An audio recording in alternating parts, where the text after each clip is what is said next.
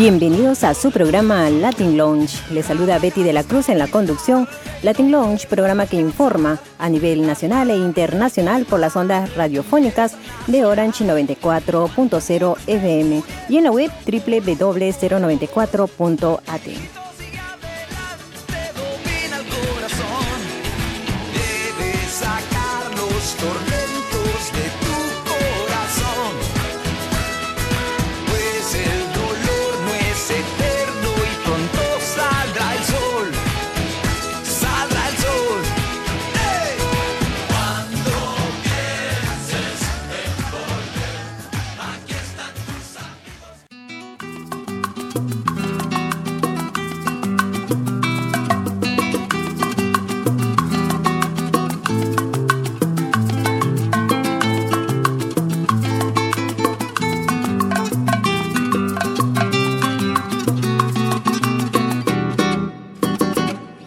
la tarde languidece, renacen las sombras. Y en la quietud los cafetales vuelven a sentir que son tristes canción de amor de la vieja molienda. Que en el letargo de la noche parece decir. Cuando la tarde languidece, renacen las sombras. Y en la quietud los cafetales vuelven a sentir. No, no, no que son tristes canción de amor de la vieja molienda, que en el letargo de la noche parece decir una pena de amor, una tristeza. Lleva el Sambo Manuel en su amargura. Pasa incansable la noche moliendo café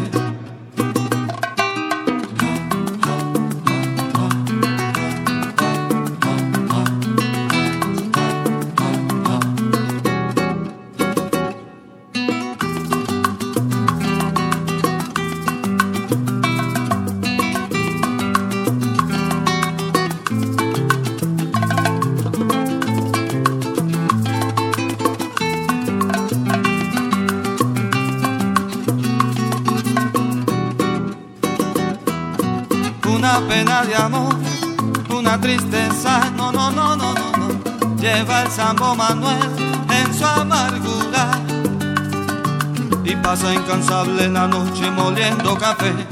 No, no, no.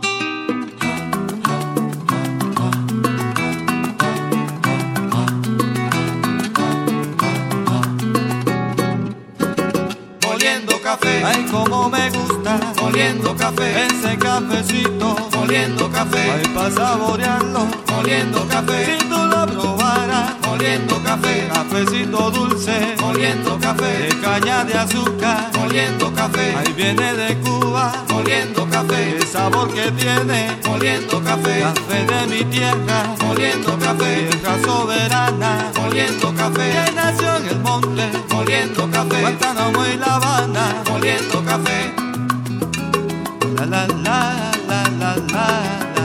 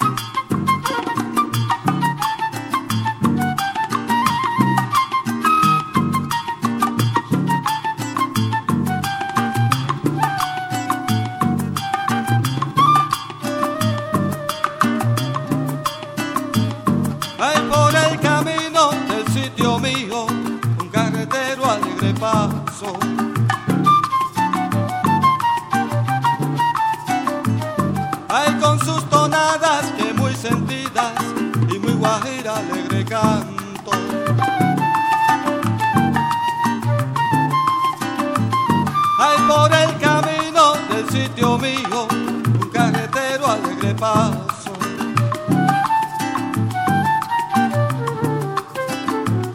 Hay con sus canciones que muy sentidas y muy guajira alegre canto.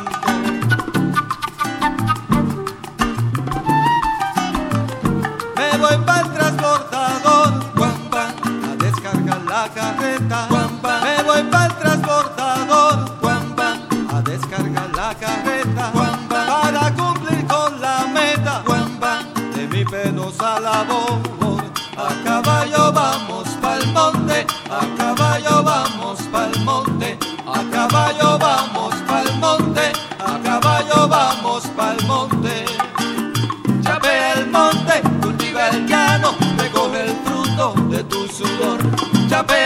Monte, cultiva el llano, recoge el fruto de tu sudor.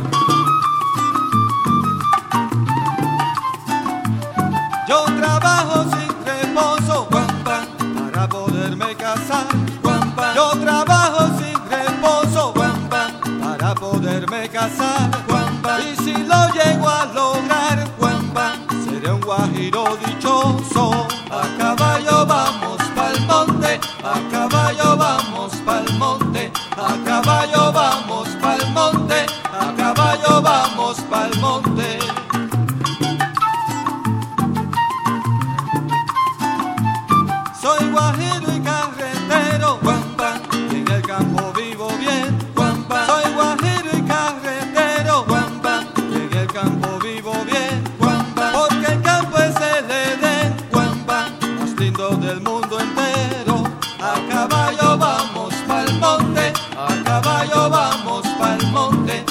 caballo vamos pa'l monte, a caballo vamos pa'l monte. Chape el monte, cultiva el llano, recoge el fruto de tu sudor. Chape el monte, cultiva el llano, recoge el fruto de tu sudor.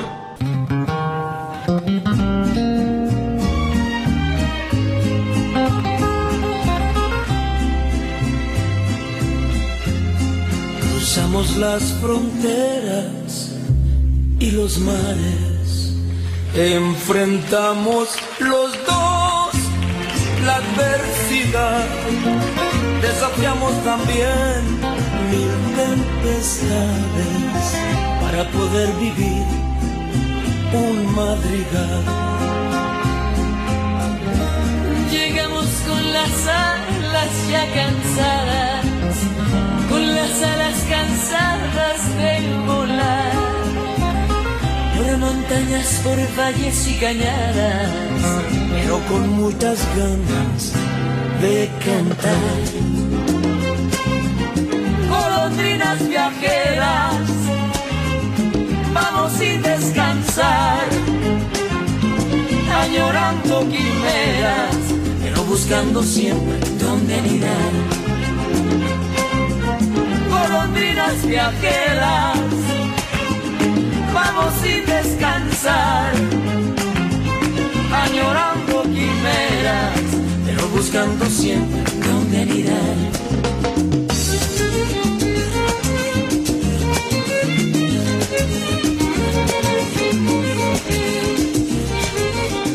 Están en la programación de Radio Latin Launch vía internet www.094.at. Vamos al pasado y no hay reproches. Vivimos el presente sin pensar.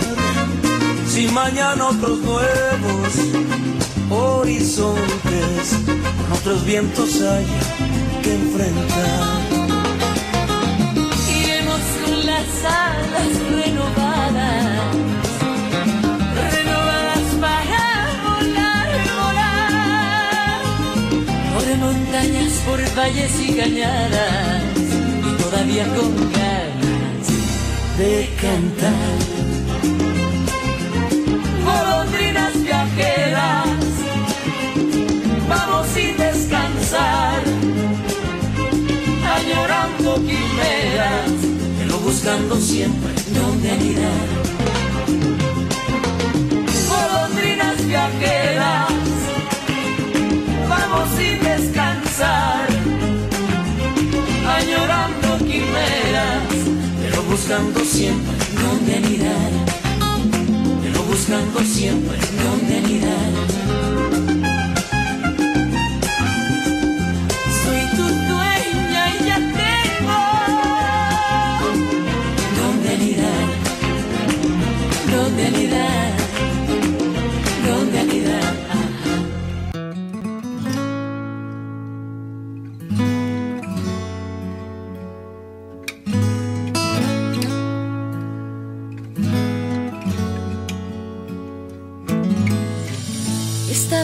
Enseñó a no doblegar el corazón. Mi destino yo llevaba de las riendas. Tuve fuerzas cuando el sol se me escondió y sola yo defendía bien lo mío de quien sea. De pronto llegas tú llevando mi mundo a otra latitud. Entrégame tu luz y hazme tu dueña, dueña de tu amor, dueña de tu abrazo, dueña de los días y las noches para amarnos. Eres lo que esperé y promesa eterna, tú la prueba viva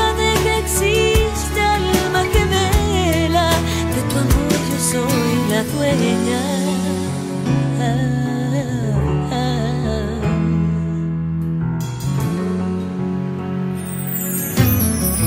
Cuando miro en mi pasado yo no sé cómo llegué. ¿Será que tú me estabas esperando? Debe ser que el universo nos juntó, ya estaba designada a ser tu dueña. De pronto llegas tú, llevando mi mundo a otra latitud. Entrégame tu luz y hazme tu dueña, dueña de tu amor, dueña de tu abrazo,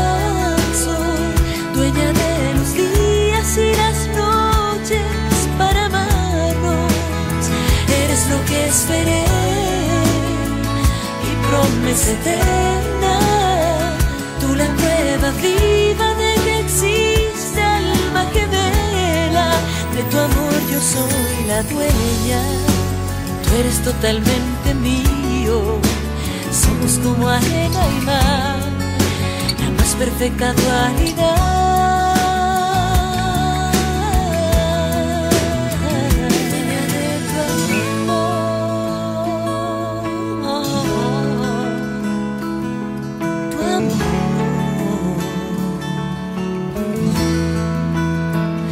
Dueña de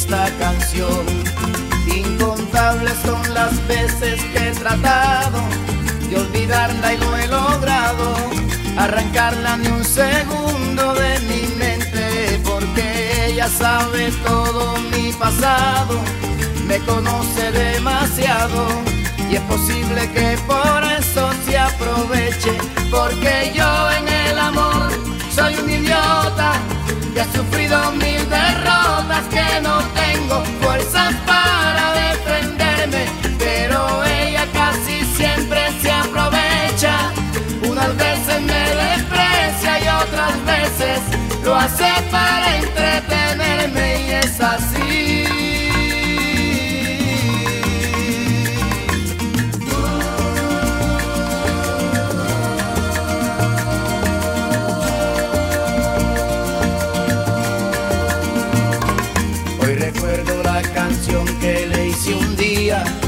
en el fondo no sabía que eso era malo para mí. Poco a poco fui cayendo en un abismo, siempre me pasó lo mismo, nadie sabe lo que yo sufrí. Una víctima total de sus antojos, pero un día abrí los ojos y con rabia la arranqué de mi memoria. Poco a poco fui saliendo hacia adelante y en los brazos de otra amante pude terminar al fin con esta historia. Porque yo en el amor soy un idiota que ha sufrido mil derrotas, que no tengo fuerzas para defenderme, pero ella casi siempre aprovechaba. Si algún día me besaba, eso era solo para entretenerme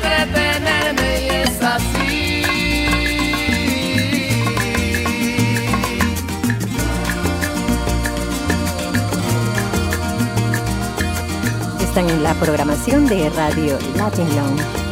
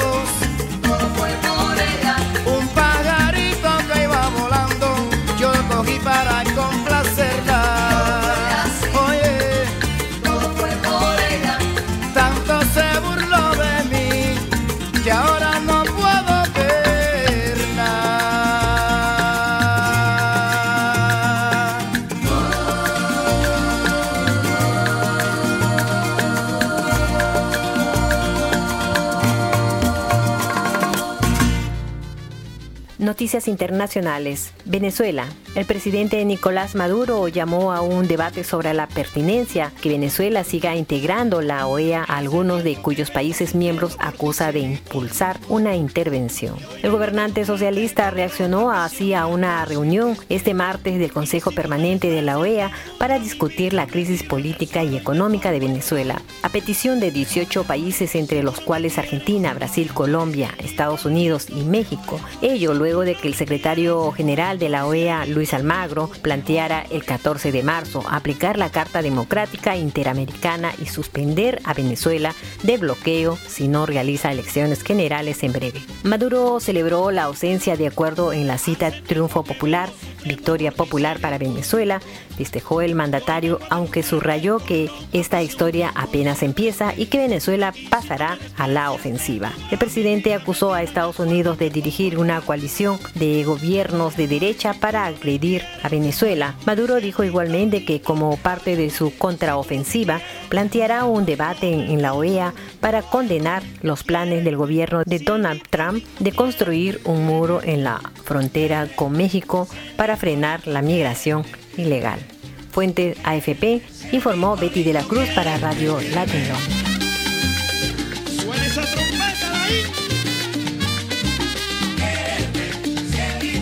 Ja, und jetzt kommen wir auch noch zu einigen Nachrichten in deutscher Sprache mit Bezug zu Lateinamerika. Aber zwei Informationen vom Nachrichtenportal Amerika21.de. Zuerst den Bericht von Serena Pongratz. Quelle ist das Verteidigungsministerium von Peru.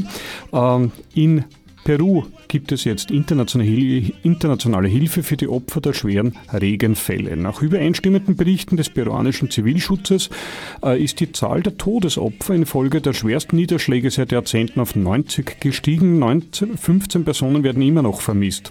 Aufgrund von Sturzfluten, Überschwemmungen und Schlammlawinen hat die peruanische Regierung in 750 Distrikten den Notstand erklärt. Zahlreiche Gemeinden sind immer noch von der Außenwelt abgeschnitten.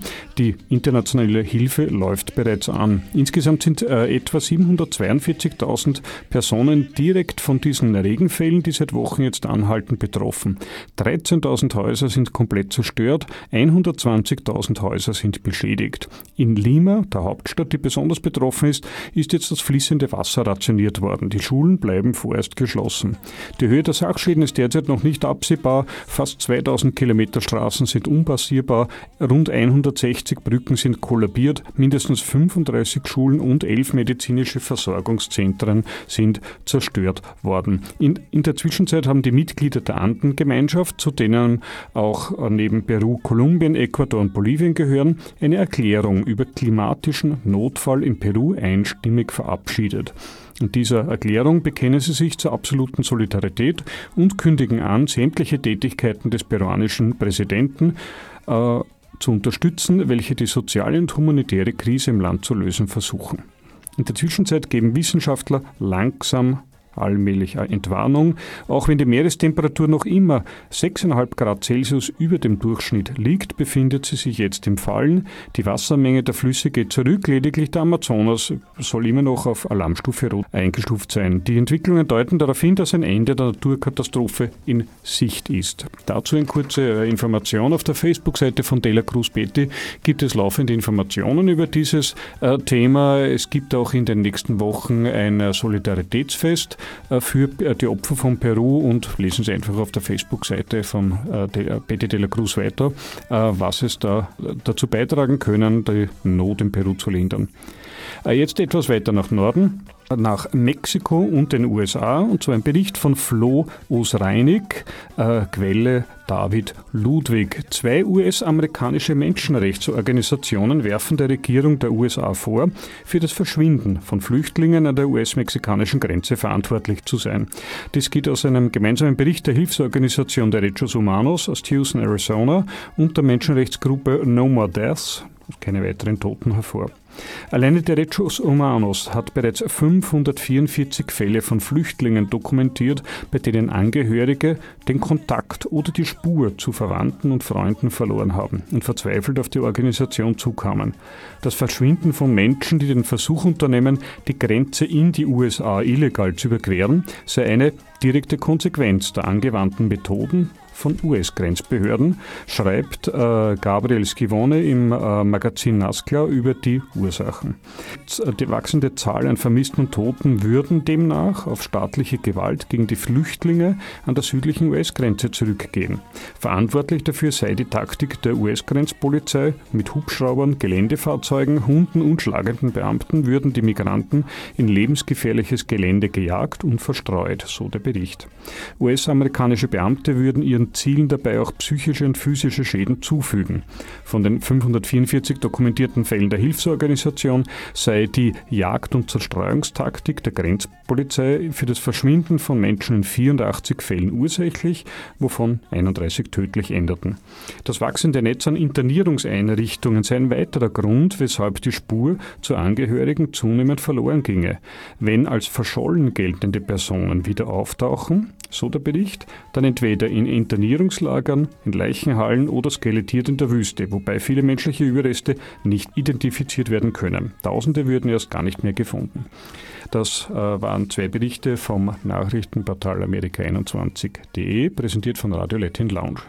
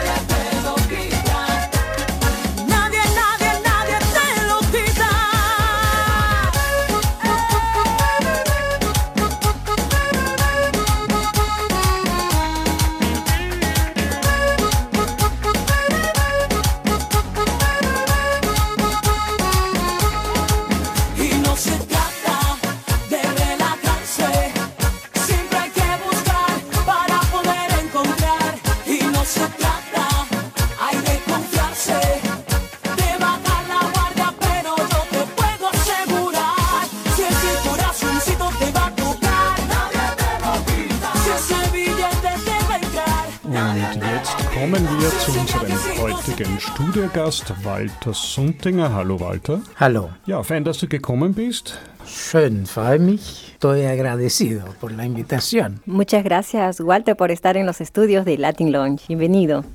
Gracias. Ja, also kurz aus deinem beruflichen Werdegang. Walter Suntinger, juristischer Mitarbeiter beim UNHCR, wissenschaftlicher Mitarbeiter am Ludwig-Boltzmann-Institut für Menschenrechte in Wien, äh, dann auch bei Amnesty Österreich im Zivildienst tätig, äh, jetzt zuletzt Menschenrechtskonsulent und Trainer beziehungsweise auch auf der Universität tätig und im letzten, im ganz aktuellen Tätigkeitsschwerpunkt lese ich hier regelmäßige Trainings und Monitoring für Staatsanwälte und also Monitoring für ähm, Gefängnisse. Gefängnisse. Äh, kannst du uns was erzählen? Da gibt es einen Bezug zu Lateinamerika auch. Mhm. Ja, ich arbeite seit mehreren Jahren ähm, mit dem Schwerpunkt auf Gefängnismonitoring, war Mitglied einer Kommission der österreichischen Volksanwaltschaft, äh, wo wir regelmäßig in Österreich Gefängnisse besucht haben äh, und ähm, habe diese Tätigkeit oder über diese Tätigkeit vor allem auf der internationalen Ebene auch aus, weil ich in Brasilien, Argentinien, Mauretanien, Armenien, in verschiedenen Ländern Leute bzw. Angehörige von Institutionen trainiere, die diese Aufgabe haben, regelmäßig ins Gefängnis zu gehen und zu schauen, wie die Menschenrechte eingehalten werden. Das ist die Kurzbeschreibung von dem, was Monitoring ist. Die Idee, das sind geschlossene Institutionen, die jedenfalls teilweise unmenschliche Bedingungen hervorbringen und da kommt jemand von außen, mit einem Menschenrechtsblick, der versucht, die Situation der Insassen, der Häftlinge zu verbessern, indem er mit ihnen redet, erhebt, was sie brauchen, wie sie behandelt werden und entsprechende ähm, äh, Empfehlungen und Vorschläge an äh, die Gefängnisdirektion, aber dann auch an die jeweiligen Ministerien beziehungsweise auch Vorschläge für gesetzliche Veränderungen ähm, vorzubringen und damit einen Prozess der Verbesserung in Gang zu bringen.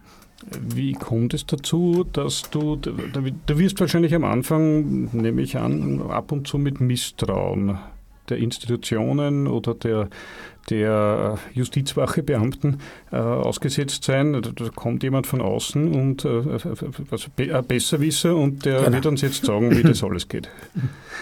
Natürlich, das ist die Ausgangssituation, dass gerade in Institutionen, die geschlossen sind, wo sie bestimmte äh, Praktiken auch ausbilden, jemand von außen immer mit Misstrauen äh, dem begegnet wird. Äh, das ist äh, vor allem in der Anfangsphase, wenn solche Institutionen gegründet werden, in der Anfangsphase, wenn sie die ersten Besuche machen, besonders wesentlich mit der Zeit stellt sich dann sowas wie ein, ein Akzeptieren dessen, dass ein Blick von außen vielleicht zwischendurch auch hilfreich sein kann und dass man sehr wohl die Leute von außen auch für Reformen, die man selber im Gefängnis will und, und herstellen will, umsetzen will, auch gewinnen kann, weil zum Beispiel ähm, äh, Personalknappheit von den externen Monitoren auch an die jeweiligen politischen Stellen äh, gebracht werden kann.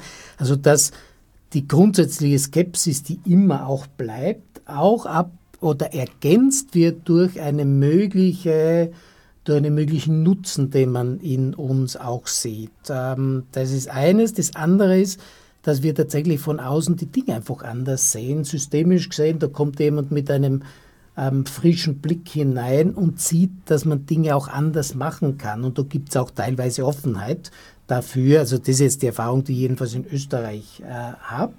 Aber auch international ist die Situation äh, so und die, Aufgabe und unsere Tätigkeit auch so zu sehen.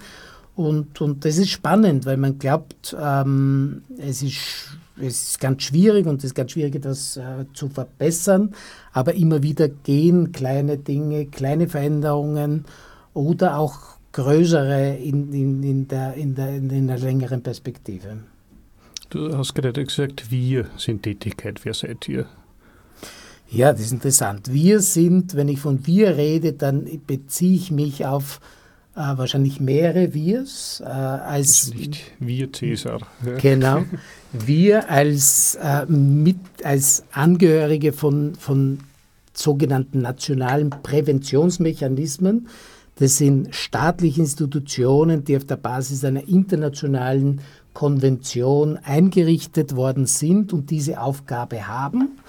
Wir sind, äh, wir ist auch als Mitglied einer Genfer NGO, wo ich seit Jahren im Vorstand bin und für die ich relativ viel arbeite, ähm, Trainings mache in Brasilien, in den Ländern, die ich schon genannt habe, um mit den Leuten vor Ort zu schauen, wie man das am besten organisiert, wie man das am effektivsten und am effizientesten ähm, gestaltet, dass man diese, diese Monitoring-Arbeit zu, zu ähm, ja, gut macht. Du hast eben in einem der letzten Südwind-Magazine dazu auch, äh, gibt es einen Bericht über dich und deine Tätigkeit in Brasilien? Der Bericht ist insgesamt zu Gefängnissen äh, global und, und, und wie, wie die Situation zu sehen ist. Und da wurde ich auch interviewt, ähm, weil natürlich die Frage ist, wie äh, angesichts einer weltweiten Gefängniskrise, so kann man es jedenfalls bezeichnen, die, die UNO redet von dieser globalen Krise, weil es ständig ansteigende Zahlen von Häftlingen gibt, die unter anderem mit ähm, äh, der Privatisierung, aber vor allem auch mit einer stärkeren ähm, strafenden Philosophie der Staaten zu tun hat, was wiederum mit wachsender Ungleichheit in der Welt zu tun hat. Also ein, ein Mix von Faktoren, die dazu führen, dass die Gefängnisse ähm, überfüllt sind und wie man angesichts dieser Situation mit den Mitteln auch des Monitoring dazu beitragen kann, das zu verbessern. Ähm, ich glaube, ganz schwierig, die Ohnmachtsgefühle als jemand, der das regelmäßig macht äh, und nicht so viel weiterbringt, wie es gut wäre, sind natürlich immer wieder präsent, sodass man sich nach den Besuchen fragt, ähm, was tun wir hier tatsächlich und wie viel kriegen wir weiter. Umgekehrt ist es eine unverzichtbare Tätigkeit, glauben wir, weil es einfach ähm, ein, ein Hinschauen bedeutet, einer Institution von Institutionen, die dieses Thema zu einem gesellschaftlichen Thema auch machen müssen und dort muss es sein. Gefängnis ist, Gefängnisse sind öffentliche Institutionen und haben mit der Gesellschaft zu tun, in der sie angesiedelt sind und sind letztlich immer ein, ein Ausdruck dessen, was die Gesellschaft ähm, insgesamt äh, kennzeichnet. Äh, gerade über Brasilien sind mir persönlich in den letzten Wochen ein paar Berichte aufgefallen, dass an mehreren Orten, also schwerpunktmäßig drei, äh, es größere Aufstände oder sozusagen Aufstände gegeben hat innerhalb der Gefängnisse, äh, bei denen zahlreiche Menschen, vor allem Häftlinge, auch getötet worden mhm. sind. Also Details möchte ich jetzt nicht so äh, mhm. weitergeben. Ähm, was zusammenhängen soll mit einerseits, dass die Gefängnisse überfüllt sind, äh, dass auch kriminelle Organisationen sich innerhalb der Gefängnisse mhm. dann organisieren, dass es Gruppierungen gibt, die ja. dann gegeneinander äh, kämpfen. Wie, wie waren da deine Erfahrungen?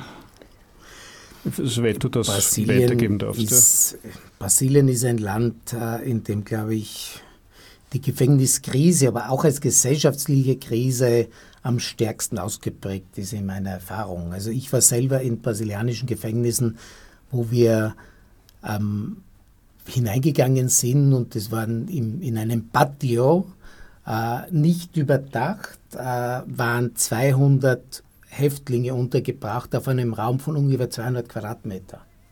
Mit insgesamt hm. vier ähm, Gefängnisbeamten, die dafür zuständig hm. waren. Ähm, also eine selbst, ein, sich selbst überlassen, wenn nicht Angehörige kommen und den Leuten ähm, Essen bringen, mhm.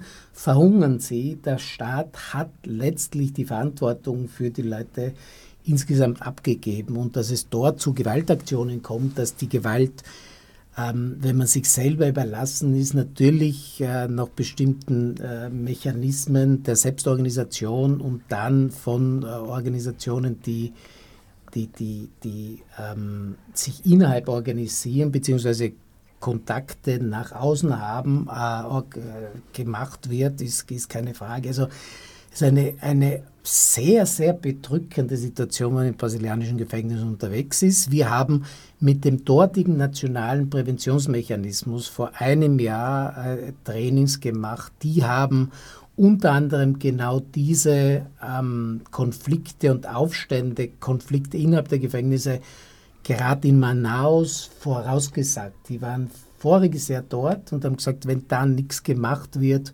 dann ist es, ist es wahrscheinlich, dass es irgendwann einmal explodiert. Genau das ist passiert. Ähm, traurige Situation, hoffentlich, aber die Zeichen stehen nicht gut dafür, kann sich was ändern in Brasilien.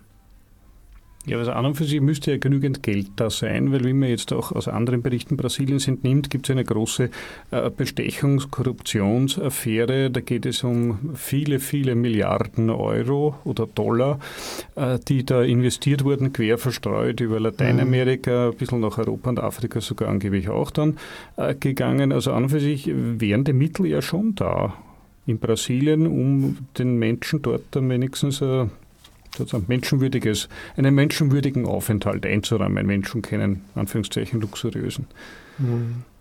Ja, könnte man meinen. Ja. Brasilien ist einfach ein Land, in dem die Unterschiede zwischen Arm und Reich so gewaltig mhm. sind, äh, dass, es, dass es soziale Probleme ähm, geben muss. Mhm. Und wir wissen aus der sozialwissenschaftlichen Forschung, dass der Zusammenhang zwischen sozialer Ungleichheit und Gefängnis also den, den, den Gefängnisraten bzw. Gefängnisbedingungen auch besteht. Das heißt, die soziale Dynamik ist eine, dass Leute, die äh, Sigmund Baumann nennt sie menschlicher Abfall, tatsächlich, wo man nicht weiß, was sie sozusagen in, der, mhm. in, einer Gesellschaft, welchen Platz sie haben, dass sie kriminalisiert werden und dann hinter, hinter Gitter gebracht werden. Und das ist die Dynamik, die wir ja auch in Brasilien ähm, in ganz äh, krasser Form sehen. Und hast du dann schon Erfahrungen gemacht, einmal aufgrund äh, eurer Ratschläge, aufgrund eurer Beratungen, äh, dass dann Länder sich äh, etwas überlegt haben, ein bisschen etwas anders anzugehen und wo man sagen kann, okay, da gibt es leichte Fortschritte zu einer Verbesserung? Ja, die gibt es in, in verschiedensten Bereichen natürlich. Ähm, also Brasilien bin ich jetzt, äh, kann ich nichts Genaues nennen. Dort wüsste ich vorerst nicht. Ähm, in äh, Argentinien gibt es äh, Entwicklungen, wo sich sehr wohl durch die Tätigkeit des dortigen Procurador, Procurador Penitenciario ähm, neue ähm, äh, Programme zum Beispiel für Jugendliche ergeben haben, die tatsächlich weggesperrt waren und wo mit neuen Versuchen ähm, wieder die Reintegration äh, bewerkstelligt wurde, besserer Zugang zu ähm, äh, Freit also Betätigungen innerhalb des Gefängnisses, die durch die regelmäßige Arbeit der, der, der Prokurar des Procurador Penitenciario gemacht wurden. Also immer wieder sieht man schon Möglichkeiten durch beständiges äh, Dranbleiben äh, und durch Vorschlagen von, von auch kleinen Lösungen. Ähm, ich habe einem anderen Bericht entnommen, äh, in diesen äh, Anstalten, in denen du tätig bist, äh, sind das rein Häftlinge, äh, also verurteilte Gefangene oder auch sind dort Untersuchungshäftlinge auch dort? In Afrika, habe ich gelesen, gibt es Staaten, genau. wo es die durchschnittliche Untersuchungshaft oder bis zu, bis zu 19 Monate betragen ja. kann. Das ist eines der größten Probleme insgesamt. Also das ist gut, äh, dass, dass das angesprochen wird. Ähm, ein, eine Ursache dafür, dass so viele Menschen in Haft sind, ist die Dysfunktionalität des, des Justizsystems. Das heißt, dass viele Menschen, die eigentlich äh, die nicht verurteilt worden sind, in, in Haft sind, äh, wo sie eigentlich, ihnen kommt die Unschuldsvermutung zu, wo sie nicht sein sollten. Und das, wenn man, ich hatte in Mauretanien letztes Jahr, wo in dem größten Gefängnis jedenfalls von, von den 800 äh, Insassen 500 Untersuchungshäftlinge waren und vollkommen überfüllt. Also wenn ein Justizsystem besser arbeiten würde, wenn man im Justizbereich stärker Reformen durchführen würde, würde man äh, das Problem teilweise auch an der Wurzel anpacken, jedenfalls die Überfüllung ähm, zurückdrängen können. Äh, ich habe selbst in meiner sozusagen hauptberuflichen mhm. Tätigkeit als, als, als, Verfahrenshilfeanwalt bemerkt, dass das in Österreich meines Erachtens äh, mit meinem bescheidenen Einsichtbereich relativ flott und zügig geht, dass die Leute meistens doch nicht länger als unbedingt notwendig in mhm. Untersuchungshaft gehalten werden, dass man möglichst schaut, dass die mhm. Hauptverhandlung schnell stattfindet. Wie ist da deine Erfahrung? Hast du da mit Österreich? Wie schätzt du da diese Menschenrechtssituation in Europa oder in Österreich ein?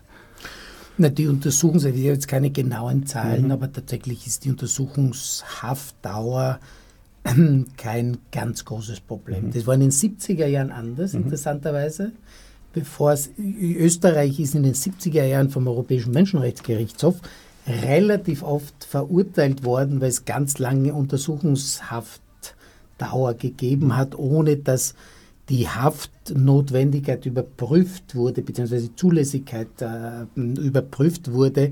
Das hat sich durch die Verfahren, die im Strafprozessrecht äh, drinnen sind, verbessert. Das ist wahrscheinlich in den meisten europäischen Ländern also weit besser als die Situation, die ich in Afrika und auch in, in Brasilien gesehen habe. Wie schätzt du ganz allgemein jetzt die Menschenrechtssituation in Europa ein im Zusammenhang mit den steigenden Migrationsströmen?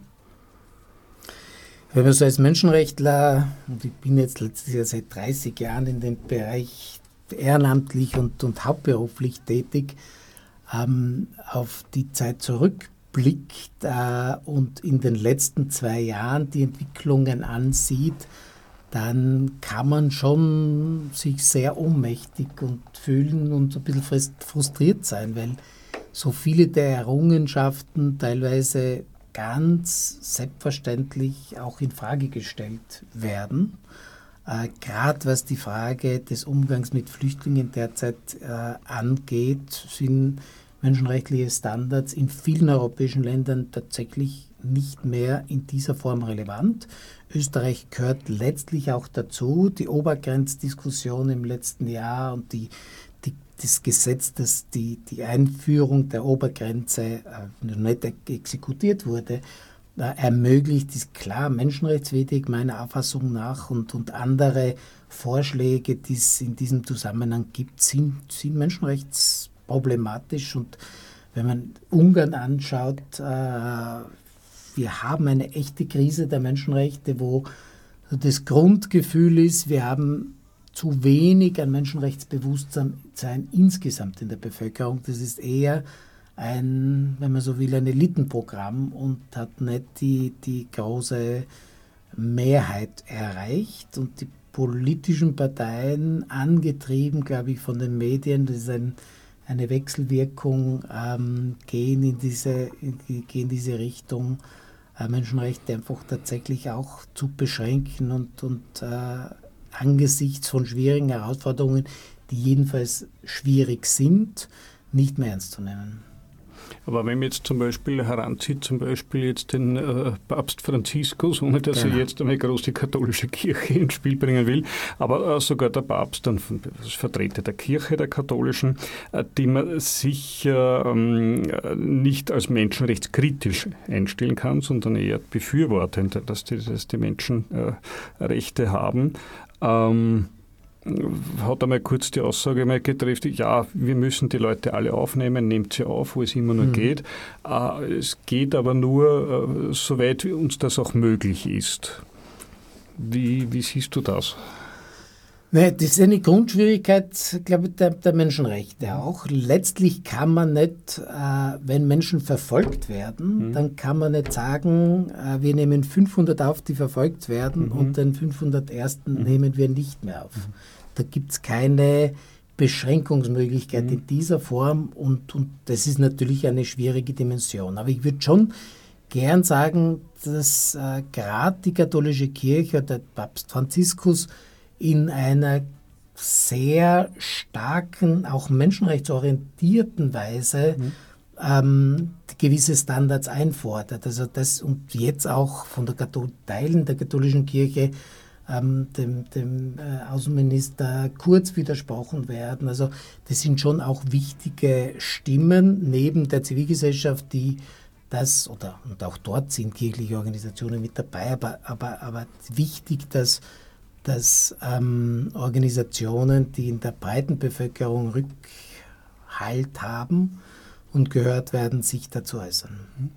Hast du Ideen oder Anregungen, die du vielleicht gerne mal hier über dieses Medium weitergeben möchtest, wie man, in welche Richtung man vielleicht mehr akt oder aktiver sein sollte oder Lösungsansätze, wo man vielleicht ein bisschen weiter nachdenkt?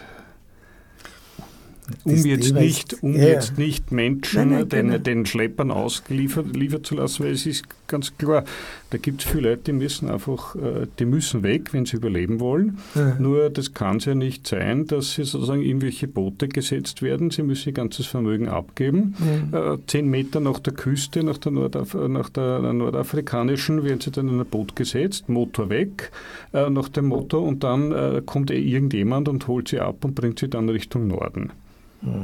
Das ist jetzt aus den letzten paar Tagen einmal in den Medien so herumgegeistert. Genau. Das, ich weiß nicht, ob es wirklich so ist. Ich war nicht dort.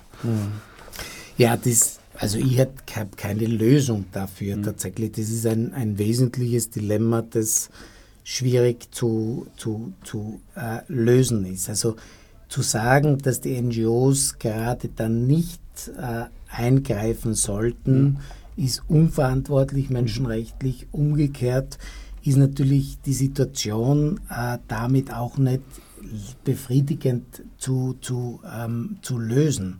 Also ich glaube schon, dass, dass äh, wir uns als europäische Gemeinschaft ähm, gut überlegen muss, welche Außenpolitik wir machen, wie eine Welt auch gestaltet sein, wo mehr Solidarität insgesamt da ist. Das klingt jetzt sehr breit, aber letztlich rührt die, die Flüchtlings, äh, die Krise, die unsere Krise insgesamt ist, an die Grundfesten dessen, wie wir uns in der Gesellschaft äh, und in der Weltgesellschaft verstehen. Und ich glaube, wir, wir müssen dorthin, dass wir uns als, und menschenrechtlich ist das angelegt, sozusagen als Weltbürger begreifen, um nachhaltige Lösungen herzustellen. Das ist jetzt keine Lösung kurzfristig für das, was derzeit an den Außengrenzen passiert, aber ich glaube, es braucht ein, ein grundsätzliches Umdenken, das, in das wir wahrscheinlich hineingezwungen werden durch die Situation. Was können wir da, sagen wir jetzt im kleinen Kreis in Österreich dazu selbst beitragen? Ich glaube, wenn wir, wenn wir in den Gesprächen, die wir haben mit unseren bekannten Freunden in der Familie, brauchen wir sowas wie eine Thematisierung dieser Fragen. Wie wollen wir eigentlich zusammenleben? Was ist unser, unser Platz in der, in der Welt? Wir müssen die Fragen angehen und ich glaube, die Diskussion darüber zu beginnen äh, und, und dafür auch zu einzustehen, dass Mindeststandards eingehalten werden und dass es nur globale Lösungen geben kann, glaube ich, wäre eine wesentliche Frage, um bewusstseinsbildend äh, zu wirken. Si la gente quisiera tener mayor información sobre ese tema, eh, ¿dónde podrían buscarle o tener contacto con usted, doctor? Eh, yo tengo eh, un... soy miembro de Facebook también, entonces yeah. se me pueden buscar allá. Por otra parte, podríamos también conectar con eh, la con el sitio Facebook de, de Betty de la Cruz y uh, establecer el vínculo con... con Muchas con, gracias. ¿sí? Estaremos informándoles entonces. ¿Alguna vez ha hecho o puede hacer algún, eh, unas charlas para las personas que quisieran saber un poquito más del sistema, no? Sí. Se puede hacer. Sí, exactamente. Okay. Eso sí se podría hacer. Ahora. A ayudar un poco a la gente a informarse, ¿no? De cómo funciona el sistema. ¿no? Exactamente. Sí. Muchas gracias. Esperamos nosotros que, que no sea la primera vez que esté acá en los estudios, sino muchas veces venga por acá también a visitarnos y, y, hablarnos, porque a veces el tiempo en radio es un poco corto y queremos saber un poco más. Sí, sí, a mí me encantaría y ahora tenemos la prioridad de hablar un poco español también, ¿no? Sí, claro. Pero una próxima vez podríamos hacerlo más en español vale, y hablar sí, tema de América Latina con respecto sí. a derechos humanos, sí. Pero muchas, muchas gracias por la invitación. Gracias, queda la invitación abierta, esperamos también para la próxima nos pueda acompañar y enseñarnos un poquito más. Tenemos, pero pero lo que está cierto que, que eh, la crisis que estamos viviendo no podemos solucionar algunos expertos y qué sé yo, pero estamos todos involucrados en eso. Y nos toca a todos a realmente hacer todo, todos los, los esfuerzos. Conocer y, ser fuerza, ¿no? Todo. Sí, exactamente. Una conciencia de la necesidad de, de, crear otro mundo, es realmente así. Exacto. Doctor, muchas gracias por estar en los estudios y nos ha alegrado de que esté acá. Muchas gracias por la invitación. Gracias. Ja, mit diesen Worten verabschieden wir uns von unserem Studiogast Walter Suntinger. Lieber Walter, danke fürs Kommen. Äh, gibt es noch irgendwelche Termine, die du uns vielleicht unseren Hörerinnen und Hörern sagen kannst, wo es irgendwelche Besprechungen, Diskussionen oder etwas ähnliches gibt zu diesem Thema? Oder wenn man sich selbst jetzt aktiv äh, dazu einbringen möchte, weil du bist auch aus Interesse zu diesem Beruf gekommen, wo kann man sich, wenn man selbst jetzt sagt, da will ich aktiv etwas machen und nicht nur so jetzt einmal auf der, äh, nicht nur Flüchtlingen äh, Lebensmittel verteilen, sondern da will ein bisschen mehr in das fundierter hinein. Was kannst du empfehlen? Äh, also was ich machen? Sollte man Just studieren? Nein, nicht hm? unbedingt. Ich, also ich habe selber vor 30 Jahren als, als Student bei Amnesty International mhm. angefangen. Damals hat es nur Amnesty International als, als mhm. Organisation gegeben.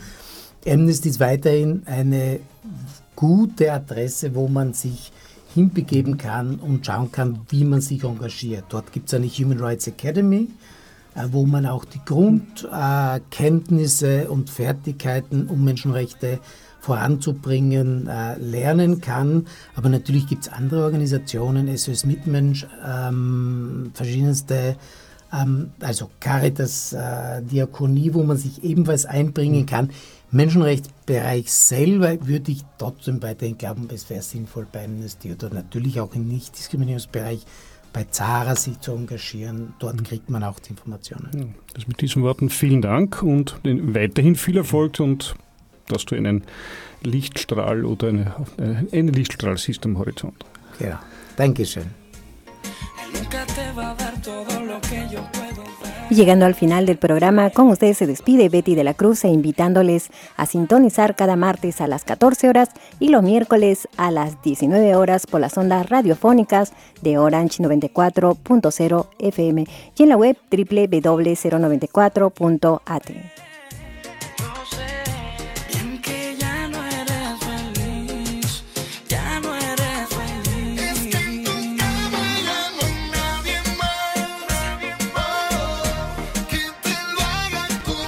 Ja, und bevor wir jetzt zum Ende kommen, noch drei kurze Informationen über die Kulturveranstaltungen. Eine zweisprachige Buchpräsentation Flor de Linz von Daniele Cavalcanti, Planet 10, Bernersdorfer Straße 12 in 1100 Wien am 31. März um 18 Uhr.